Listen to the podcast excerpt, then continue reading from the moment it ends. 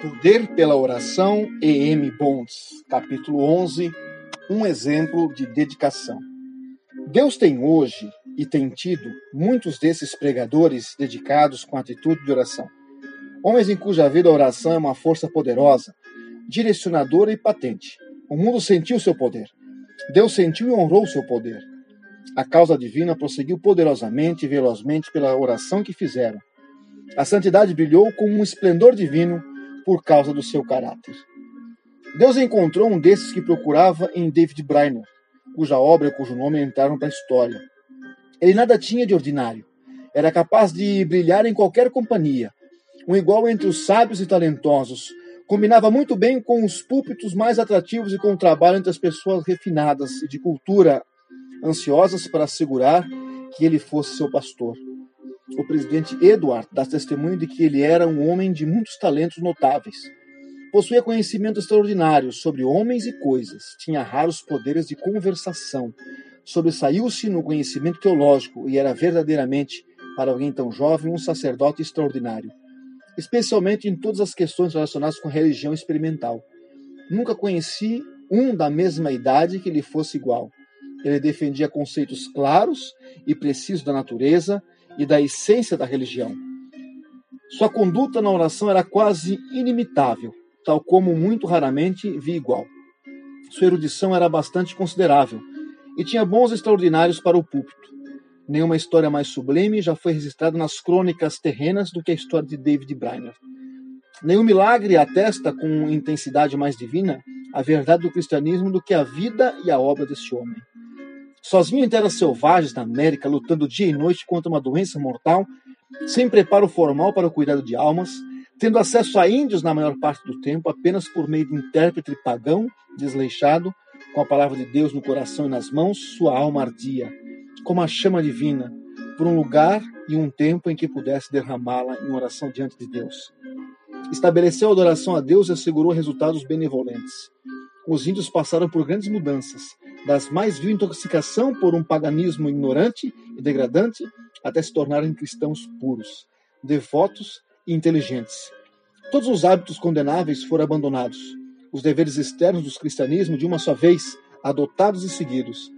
A oração em família estabelecida, o sábado instituído e observado religiosamente, as graças internas da religião exibidas com crescente doçura e força. A explicação desse resultado encontra-se no próprio David Brainerd. Não nas condições ou no acaso, mas no homem Brainerd. Ele era um homem de Deus. Deus em primeiro e último lugar. E o tempo todo, Deus podia fluir sem obstáculos por intermédio dele. A onipotência da graça não era interrompida nem espreitada pelas condições do seu coração. Todo o canal foi largado e limpo para Deus passar de maneira mais direta e poderosa para que o Senhor, com toda a sua força poderosa, pudesse descer sobre os desesperados, sobre a terra selvagem, e transformá-la em um jardim florescente e frutífero. Pois nada é difícil demais para Deus, se ele conseguir o homem certo com quem operar. Brainerd viveu uma vida de santidade e oração. Seu diário tem registros abundantes e monótonos, relatando períodos de jejum, meditação e retiro. O tempo gasto com oração privativa chegava há muitas horas por dia.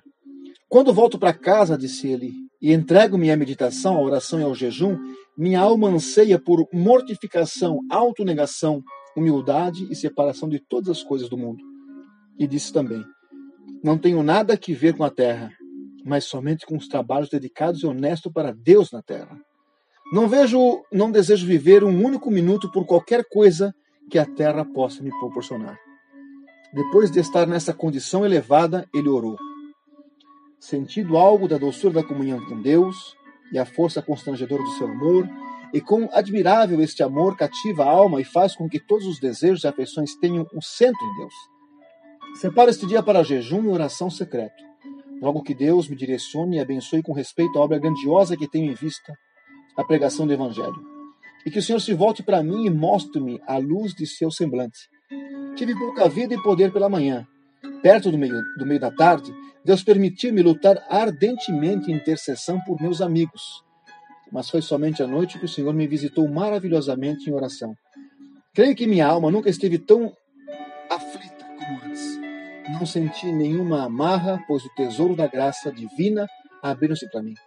Lutei por meus amigos ausentes, pela ceifa das almas, pela multidão de almas indigentes e por muitos que pensei serem filhos de Deus, pessoalmente e em muitos lugares distantes. Fiquei em tal agonia do começo da tarde até quase anoitecer que fiquei ensopado de suor. E mesmo assim, pareceu que não tinha feito nada.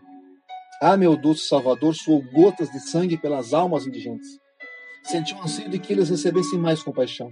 Senti-me inquietado em uma doce disposição de espírito, sob o senso de amor e graça divina, e fui deitar-me em tal disposição de espírito, com meu coração ligado a Deus. Foi essa oração que deu à sua vida e ao seu ministério poder maravilhoso. Os homens de oração poderosa são homens de poder espiritual. A oração nunca morre. Toda a vida de Brainerd foi uma vida de oração. Ele orava de dia e de noite, orava antes e depois de pregar, orava enquanto cavalgava pelos intermediáveis lugares ermos da floresta, orava em sua alma de palha, orava quando se retirava para a floresta, densas e solitárias. Honra a hora do dia. Dia a dia, cedo de manhã, à tarde de noite, ele estava orando e jejuando, derrubando sua alma, intercedendo, comunhando com Deus. Ele estava poderosamente com Deus em oração e o Senhor estava poderosamente com ele. E por isso ele ainda fala e trabalha mesmo estando morto. E falará e trabalhará até que chegue o fim. E entre os gloriosos dias, o dia glorioso, ele estará entre os primeiros. Jonathan Edward disse a respeito dele: Sua vida mostra o caminho certo para o sucesso nas obras do ministério. Ele o buscou como um soldado busca a vitória em um cerco ou numa batalha, ou como um homem que disputa uma corrida por um grande prêmio. Animado pelo amor de Cristo e pelas almas, como ele trabalhou? Sempre com fervor. Não somente pela palavra e doutrina, em público em particular, mas em orações de dia e de noite, lutando com Deus em segredo e tendo contrações de parto, com gemidos e aflições indizíveis, até que Cristo fosse formado no coração do povo para quem ele foi enviado como um legítimo filho de Jacó, ele perseverou na luta durante toda a escuridão da noite, até que se rompesse o dia. O poder da oração, E.M. Bonds.